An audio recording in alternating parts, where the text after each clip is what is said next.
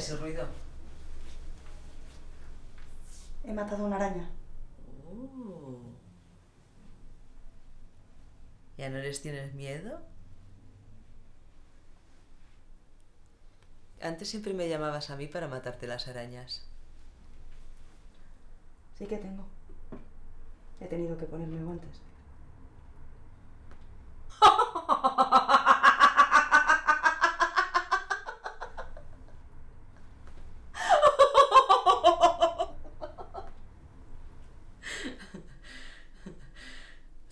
De aquella gran araña de plástico con la que te encerraba cuando te portabas mal? Tú creías que era de verdad. Era mucho más efectivo que cualquier regañina y mucho más divertido verte. Cada vez que te dejabas algo en el plato, encerrada con la araña. Cada vez que no recogías la habitación, encerrada con la araña. Cada vez que hacías no sé qué, encerrada con la araña. Hace ya tiempo. Pero parece que no haya pasado un segundo. Todavía tienes miedo de las arañas. Se llama aracnofobia. Y no lo tenía hasta que empezaste a encerrarme con aquella araña. Ahora ya puedo enfrentarme a ellas.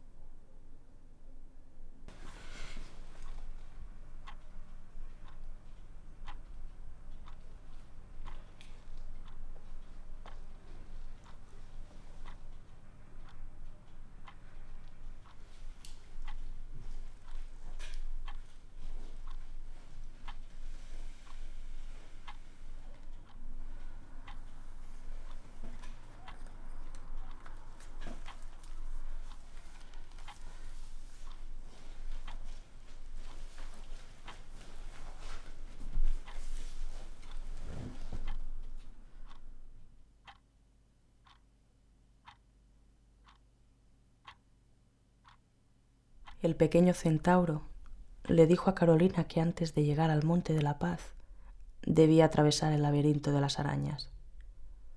Un lugar pequeño, pero repleto de pasillos, al final de los cuales habitaba una araña, excepto uno que conducía a la salida. La pequeña y alegre Carolina, pensando que cada animal era su amigo, se adentró en el primero de los pasillos. Sin darse cuenta se vio atrapada en la telaraña de una araña gigante durante días, meses, años, tiempo en el que únicamente hacía la voluntad de la araña. Carolina consiguió escapar, regresando al punto de origen con todos los pasillos ante ella, pero se quedó allí, sin querer entrar en ninguno de los pasillos, esperando el paso del tiempo.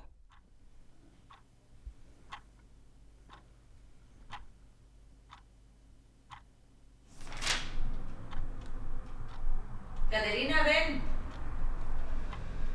Caterina, ¿Qué pasa? ¿qué estás haciendo?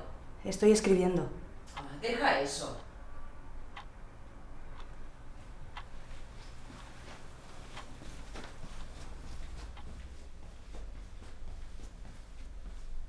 ¿Qué pasa? Caterina, me aburro aquí. ¿Cuándo vas a salir a comprar? Quizá pueda ir contigo. Compro por internet, madre. Por internet, trabajas desde casa. Tienes que salir más. Ven aquí.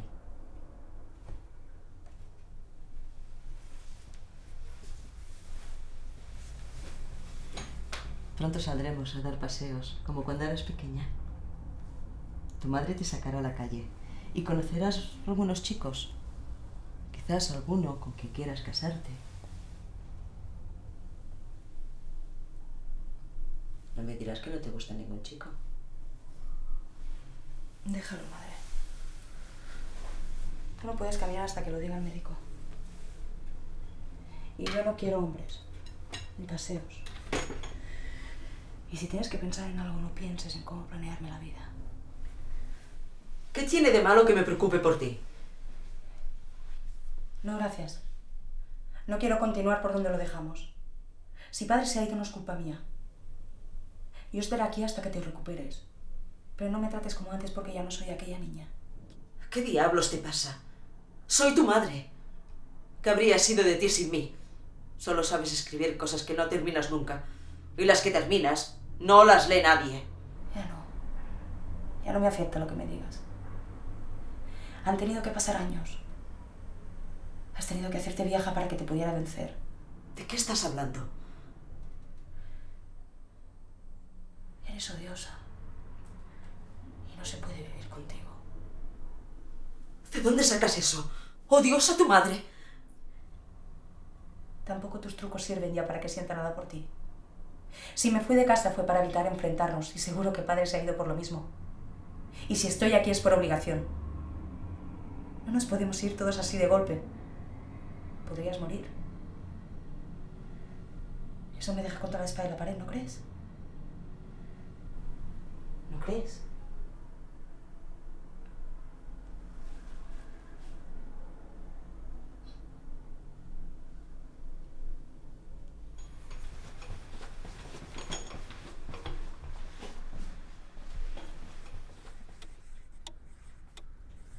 Al cabo de unos años, la joven Carolina se había hecho mayor y más fuerte.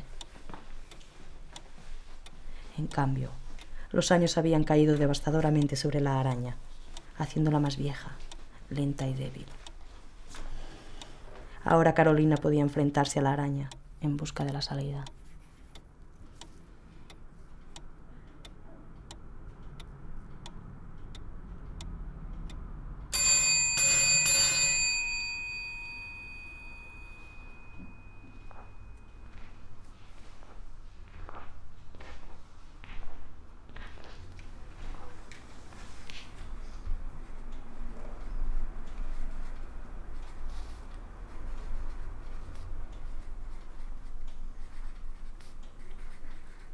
No dediques demasiado tiempo a tus obras. Con los años puede que te des cuenta de que no era lo que esperabas, a pesar del tiempo invertido y de los esfuerzos. El tiempo no vuelve nunca. No hace falta que me lo digas. Deberías estar en la cama. Eres una desagradecida. He perdido mi tiempo por amaros a ti y a tu padre. Ahora solo me queda la vejez. ¿Y me dices que mi tiempo no ha servido para nada? ¿Y todos esos años que hemos vivido juntas?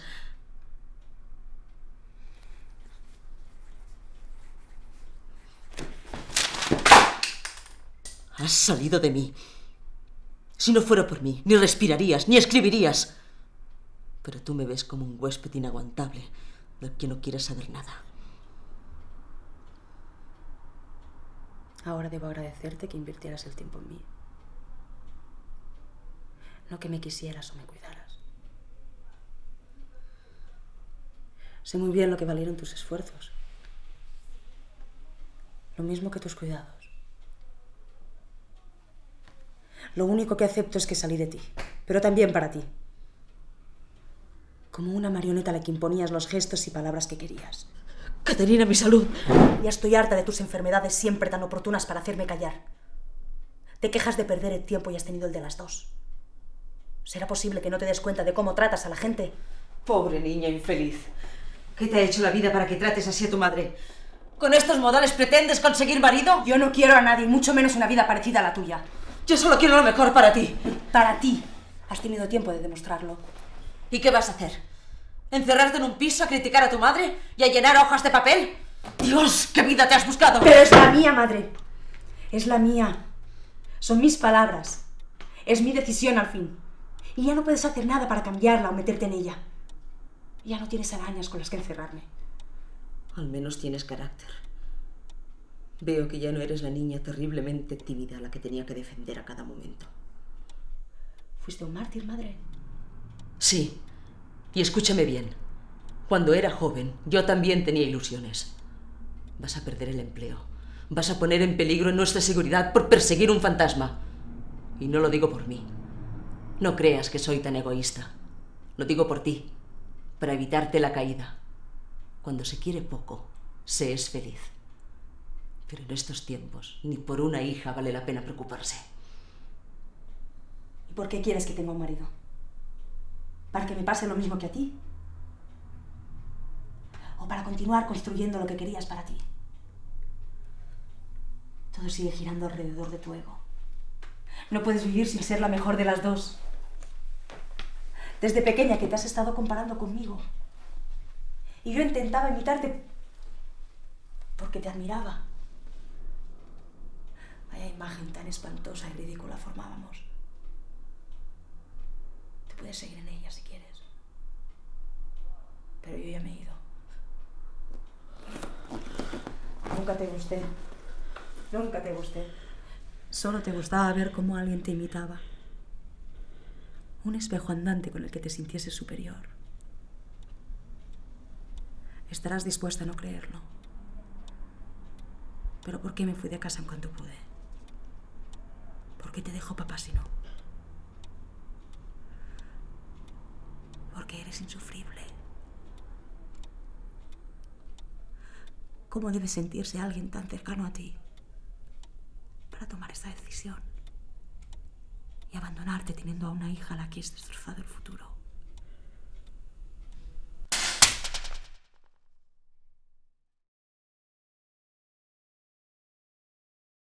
La araña. Viendo que perdía su presa, hizo un último esfuerzo por atraparla y murió por su avanzada edad. Ahora Carolina debería estar en el Monte de la Paz, pero no lo ve. Sobre ella está el remordimiento de culpa por haber matado a su única compañera durante estos años.